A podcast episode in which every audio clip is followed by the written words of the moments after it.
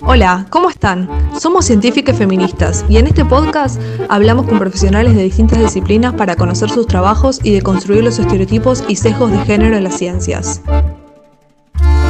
En este capítulo entrevistamos a Lucía Curcio, médica ginecóloga y sexóloga.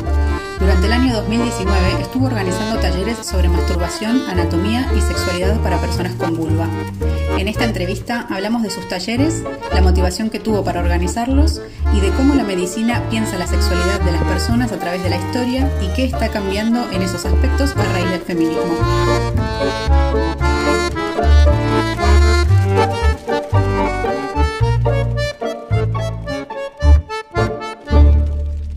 Lucy es médica, es ginecóloga. ¿Sos ginecóloga? Soy ginecóloga. ¿Dónde estudiaste?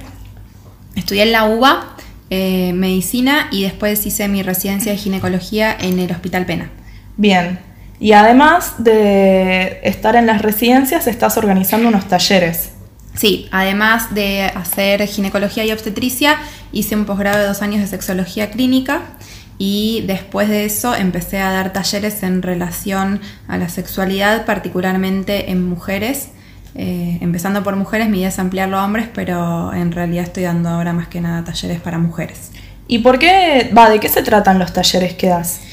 Eh, el primer taller que armé, lo armé un poco partiendo como del, del desconocimiento primero mío antes de hacer toda la parte de- del posgrado y viendo después también hablando con amigas, conocidas, viendo también en pacientes sobre lo que era eh, toda la parte de anatomía de la mujer. O sea, como que en las mujeres no nos conocíamos a nosotras mismas. Eh, y entonces empecé a pensar eso, cómo podía ser.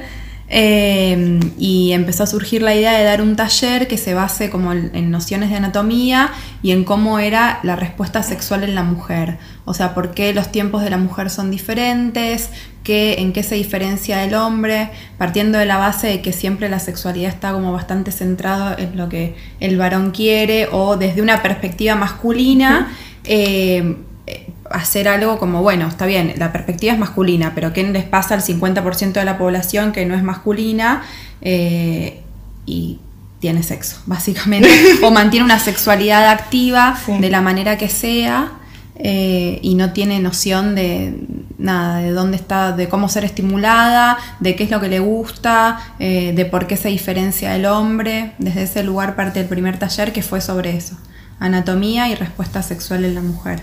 ¿Y diste más talleres?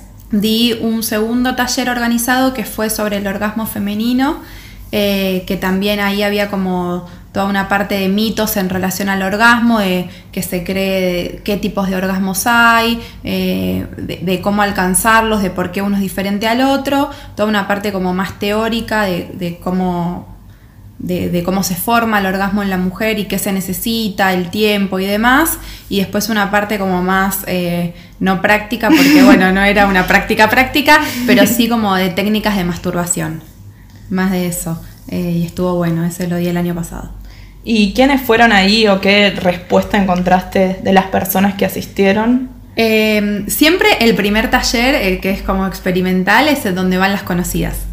Que nada, ahí es como hay mucha más confianza porque son, eh, la primera fueron todas mujeres que me conocían a mí o conocidas de conocidas, entonces había otra cosa que se formaba a nivel vincular, muchas se conocían entre ellas, también a veces eh, enfocar un taller implica que haya mucha vulnerabilidad por parte de las personas que están ahí, entonces hay que lograr como una especie de vínculo entre las personas con confianza para poder hablar de determinados temas que nada, no es que vos te estás comiendo una pizza con un conocido y de repente vas a hablar de cómo te gusta que estimulen tu clítoris.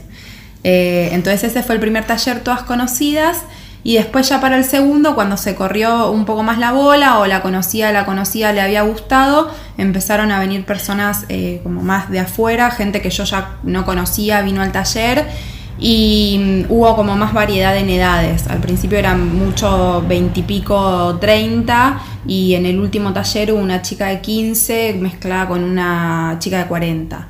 O sea, como que desde ahí compartir las experiencias fueron fue muy distinto. Y después algunos varones se acercaron como para ver si podían participar del taller y yo lo consulté con las mujeres que fueron parte eh, y se priorizó que el vínculo del taller fuera, la dinámica del taller fuera solo de mujeres por las mujeres que estuvieron ahí. Pero la idea es también, se me, se me han acercado hombres para preguntarme sobre talleres acerca de la sexualidad en mujeres. Y cuando vos hacías los talleres sobre anatomía, sobre masturbación, las cosas que contabas, ¿te parecía que la gente ya conocía esas cosas, que estaba enterándose todos de cosas nuevas? O, y ahí... O sea, ¿cuánto sabe la gente, las mujeres, sobre el propio cuerpo, sobre el placer, sobre la anatomía en general, no? Después lo que sepa cada... Eh, ahí es muy es re variado. Es re variado porque hay mujeres que por ahí tienen una muy buena noción, noción como de la anatomía porque o han leído o si eh, están dentro de lo que es el rama de la rama de la biología o demás, en algún momento por ahí lo estudiaste, o sea, mismo gente médica que mm. vino a los talleres, pero después cuando se empiezan a interiorizar es como, bueno, sí, yo conozco la anatomía, pero no sé cómo estimularlo, entonces ya ahí se genera eh, una cuestión como un sesgo de conocimiento para lo que es la autoestimulación. Em, y después también a la inversa, o sea, chicas que no tienen la mínima idea de cómo se llama algo anatómicamente, pero que nada, se autoconocen un montón. Em, y es re variado. En líneas generales hay eh, el clítoris más o menos todas las mujeres lo ubican, eh, después ya con nombres o lugares precisos que por ahí generan estimulación del clítoris, ahí ya hay un poco más de desconocimiento.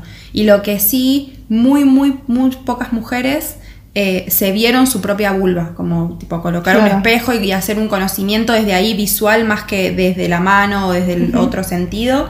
Eh, conocimiento visual muy pocas, como algo que a mí me llamó la atención. Claro, wow.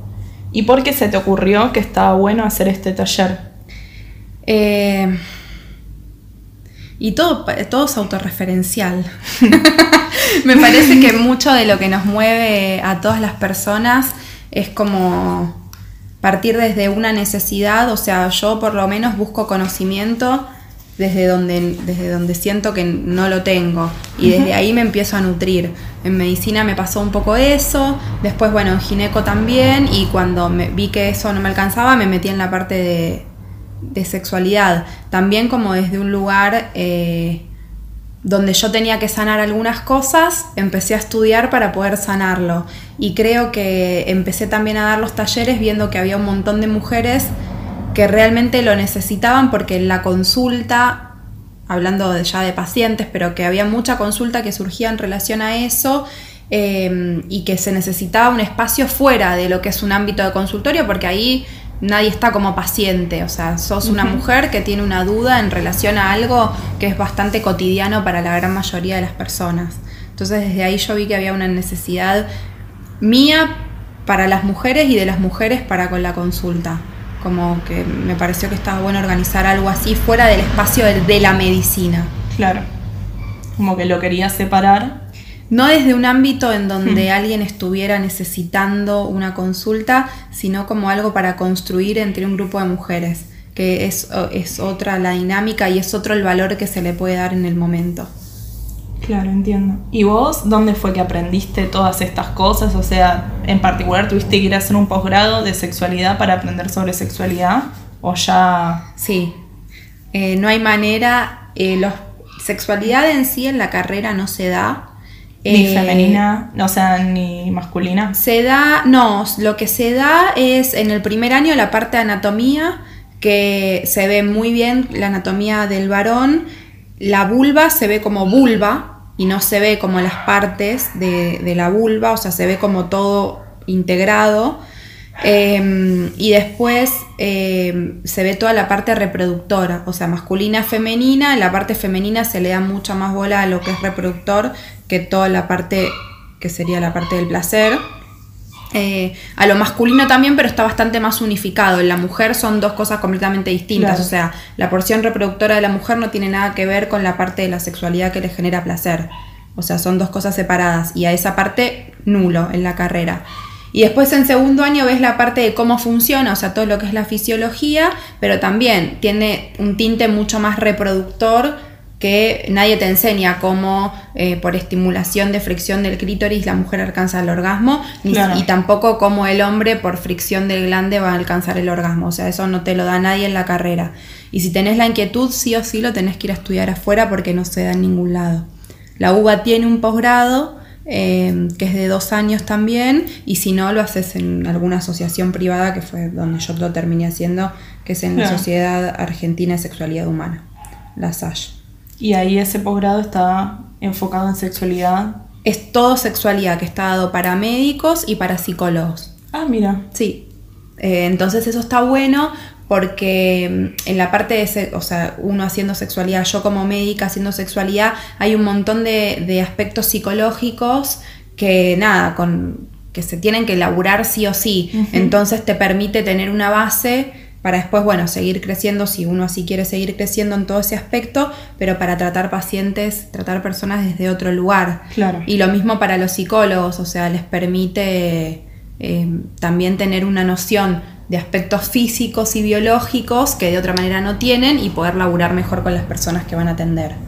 Y está bueno todo lo que se genera, porque se hacen equipos de trabajo. Claro. ¿Vos y con quién trabajabas? Y yo ahí en realidad cuando tenemos por ahí alguna paciente particular, yo más que nada trabajo con mujeres por el área donde estoy, eh, pero si yo tengo alguna paciente particular, siempre consulto con mis compañeras psicólogas o psiquiatras y si tengo que derivar, derivo y si da para hacer alguna cuestión más grupal también se puede trabajar, pero siempre está bueno tener como alguien de referencia eh, por afuera de lo que es la práctica Porque va a la Sí. medicina. Sí, en el hospital de clínicas, por ejemplo, donde yo roté, eh, que hay mucha de la gente que labura en mi posgrado, se labura de a dos. Siempre el equipo es una persona de medicina y una persona de psicología. La parte de sexualidad. Sí, toda la parte de sexología se trabaja así y está buenísimo porque es mucho más enriquecedor para la persona que está haciendo la consulta y para las personas que están atendiendo. Claro. Te puedes nutrir de otra manera con el trabajo interdisciplinario totalmente.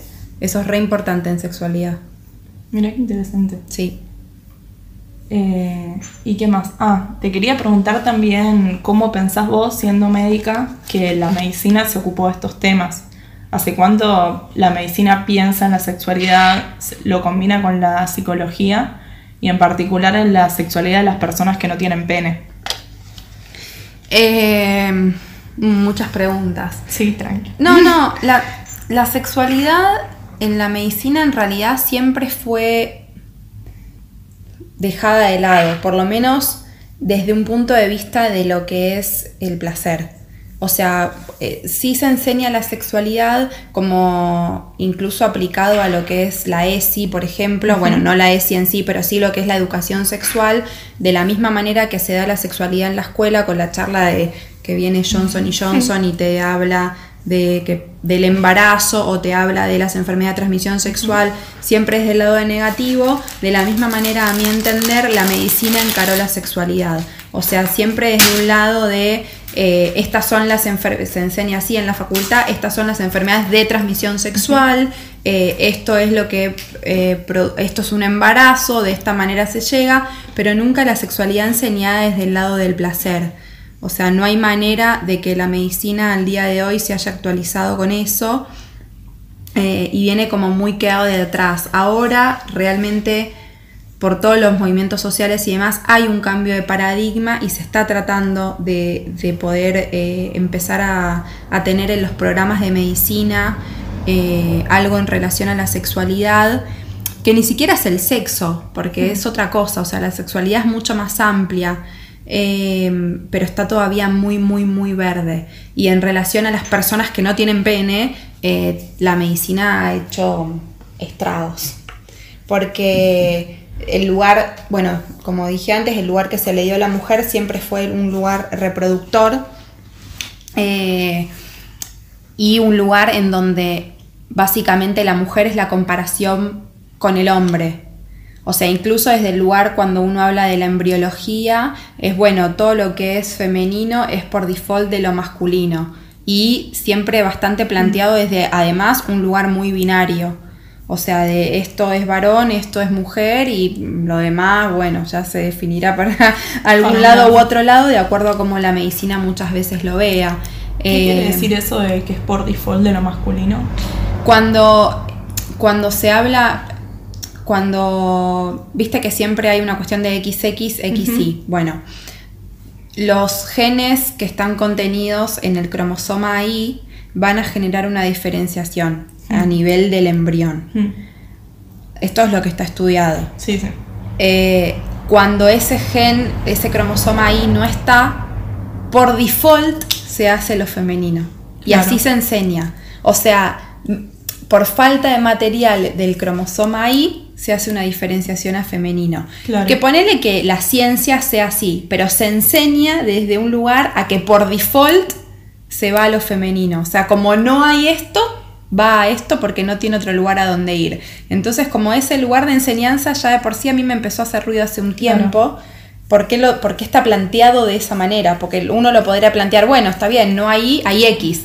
No, Claro. no hay, entonces está esto otro que es lo que queda. Claro. Como que ese lugar de enseñanza ya es medio raro. Eh, y después, bueno, hay cero reconocimiento hacia lo que es eh, no binario. O sea, el cuerpo se enseña desde un lugar totalmente o femenino o masculino.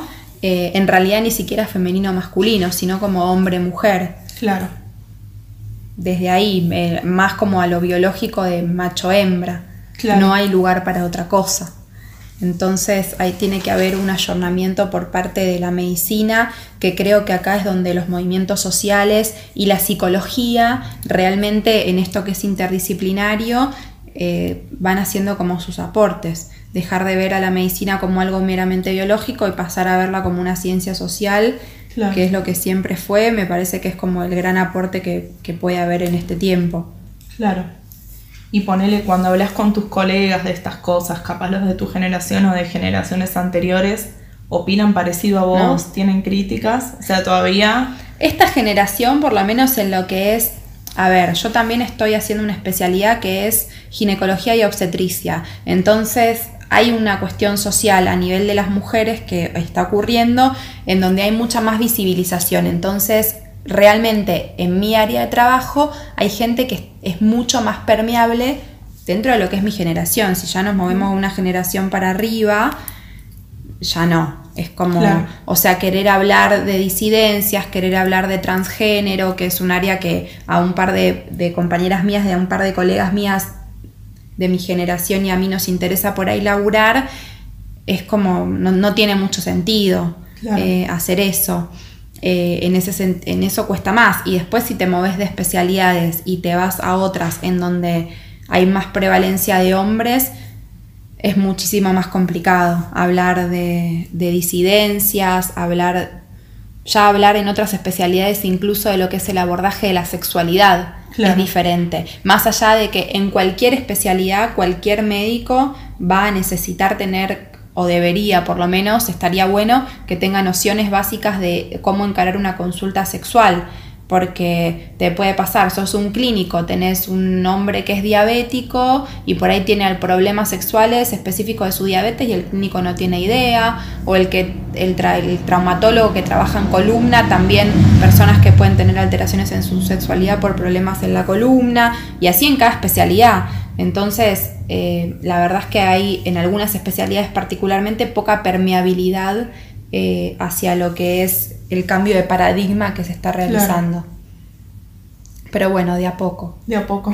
De a poco, sí, de a poco y, y, con, y con paciencia, con paciencia. Yo a veces eh, también tengo como ideas eh, muy exigentes, estándares muy exigentes sobre cómo creo que las cosas deberían cambiar en pos de cómo va cambiando mi cabeza, que por ahí está abierta en un montón de cosas y después cada uno también va encontrando sus bloqueos y así nos vamos transformando. Eh, pero me han dicho un par de veces como que también entienda que hay otras generaciones involucradas y tener un poco más de paciencia hacia lo que, hacia lo que es más difícil de modificar. Ya nos van a ir dejando el lugar que nos de corresponde. a poquito. Y ahora primero te pregunté por la gente de tus colegas, ahora te pregunto por tus pacientes. ¿Notas este cambio en la manera de... va, el feminismo, en las consultas que te hacen, en la manera de abordar las consultas, en Eh, lo que pasa? Sí, Sí, sobre todo más en, en, la gente que es un poco más joven, en las chicas, las pibas que tienen ahora, las que vemos por ahí en el consultorio, que tienen entre 15 y, 20 y pico, vienen, vienen a, como una planadora, o sea, vienen a plantear cosas en la consulta que por ahí mujeres de 40 no se animan a plantear ni de casualidad, o vienen con una apertura para hablar. Eh, de, sexualidad que no, que no se plantea desde otro lugar. Eh, hay también que habilitar ese espacio, como no es fácil en una consulta ginecológica por ahí permitir, bueno, ha sido al a la ginecóloga al ginecólogo eh, y, no es fácil realmente eh, que, que, la persona que está atendiendo pueda generar ese espacio y también la comodidad de la persona que está siendo atendida eh, poder plantearlo, como que tiene que haber ya un vínculo ahí. Pero en líneas generales, las mujeres más grandes les cuesta muchísimo más, incluso cuando yo, porque yo pregunto específicamente, o sea, voy como a eso, em, que también es difícil de abordar, pero bueno, una con cancha como que ya lo vas haciendo, y la piba lo suelta mucho más, y a la mujer que es un poco más grande le cuesta. Le cuesta. Y hay momentos que le cuesta más a la mujer que tiene 40 que a la que tiene 60 y pico. Claro. Hay como una cosa ahí media. Sí, no sé eso bien por qué. Pero sí, a la mujer que, que está como. Porque por ahí la viene la señora de 60 y te dice: Sí, yo tengo relaciones y no sé qué, y uso este lubricante y bla, bla, bla. Y la mujer de 40 por ahí ni quiere hablar del tema. Pero bueno, es muy variable y varía mucho también con la población, o sea, lo que es el nivel eh, socioeconómico y es, eh, varía mucho ahí el tipo de consulta y cómo la persona también está planteada la consulta. Eso también es como, bueno, todos estamos inmersos en una sociedad que va a tener sus betas eh, y eso, va, eso lo modifica un montón. ¿Cómo? Y en general hay cuestiones por lo menos con la población con la que yo trabajo en el hospital, hay muchas eh, mujeres que vienen de otro país, de Bolivia o de Perú, en donde la violencia es mucho más frecuente o por lo menos está mucho más eh, aceptada por la propia mujer y ni siquiera reconocida como violencia. Eh, nada, mujeres que son golpeadas, mujeres que son violentadas sexualmente y que eso la mujer no lo vivencia o por lo menos no lo puede comunicar como un acto de violencia. Entonces ya de ahí, ya imagínate encarar una consulta en relación a la sexualidad cuando el marido no deja que la mujer use un método anticonceptivo. Claro. Por el motivo que sea. o no, se quieren en su deseo. no hay manera, no hay, no hay manera de eso, o eh, el tema del uso de preservativo hombres que no quieren usar preservativo y mujeres reinfectadas con enfermedad de transmisión sexual una y otra vez porque la mujer se trata pero el marido no, después no usa preservativo y la vuelve a contagiar. Entonces ya desde ese lugar a nivel poblacional hay una, hay una población, mujeres que son mucho más vulnerables. Claro. Eh, por ahí, cual, no sé, una chica de 25 años de clase media, eh, en determinado contexto, viene a hacer una consulta porque o le molesta cuando tiene relaciones, o por ahí le cuesta alcanzar el orgasmo, o en un control ginecológico, y después te encontrás a la, a la piba que tiene 23 años, que es de Bolivia, que va por el quinto chico, que te viene a decir que no quiere tener más hijos, pero que no sabe cómo hacer para que el marido no se entere porque no puede usar un método anticonceptivo. Entonces desde ese lugar ya la consulta es muy distinta. Es muy distinta, es muy distinta. Y hay que tenerlo en cuenta porque a veces la intención es laburar, hay situaciones que a mí me indignan un montón, indignan, que yo no, no las puedo entender socioculturalmente desde mi paradigma y que tengo que ubicarme en lo que es la persona y lo que a esa persona le está pasando y uno va hasta donde puede. Y sí. Es, es un tema. Es un retema, es un retema. Laburar desde ese lugar es muy difícil a veces. Es muy difícil.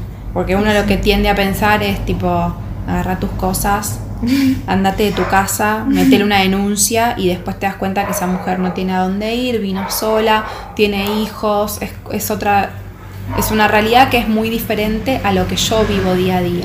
y cómo abordarlo también. Y cómo abordarlo, porque ahí necesitas la disponibilidad, que eso también, bueno, en el sistema público de salud es muy difícil, hay muchas pacientes y las consultas son cortas, o sea, realmente nadie tiene una hora por ahí para dedicarle a una paciente que es lo que amerita, ¿no? O sea, mm. poder conocer bien a la paciente y conocer su situación, hay consultas que son de cinco minutos y hay consultas que te llevan una hora, ese tiempo no se tiene, y después todo lo que es también el manejo interdisciplinario, o sea, servicio social. Claro, vos estás sola con la... Yo estoy sola con la paciente y la, igual la gente de servicio social en los hospitales públicos realmente laburan súper bien, pero también es como, bueno, hacer ese enganche, que la persona tenga la disponibilidad, después no perder el contacto, hay un montón de otras cosas que en el panorama grande que son los hospitales de la ciudad de Buenos Aires realmente a veces se pierden los pacientes. Y es difícil de sostener. Em, ¿Cómo nos podemos enterar?